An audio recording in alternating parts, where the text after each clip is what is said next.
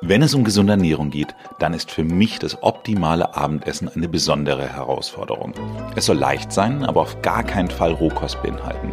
Die Kohlenhydrate soll man auch weglassen. Idealerweise natürlich vegetarisch, besser noch vegan. Schnell soll es gehen und schmecken darf es auch noch. Was da noch übrig bleibt, erzählt mir morgen die Diätologin Maria Kiener. Schalten Sie ein und bleiben Sie jung.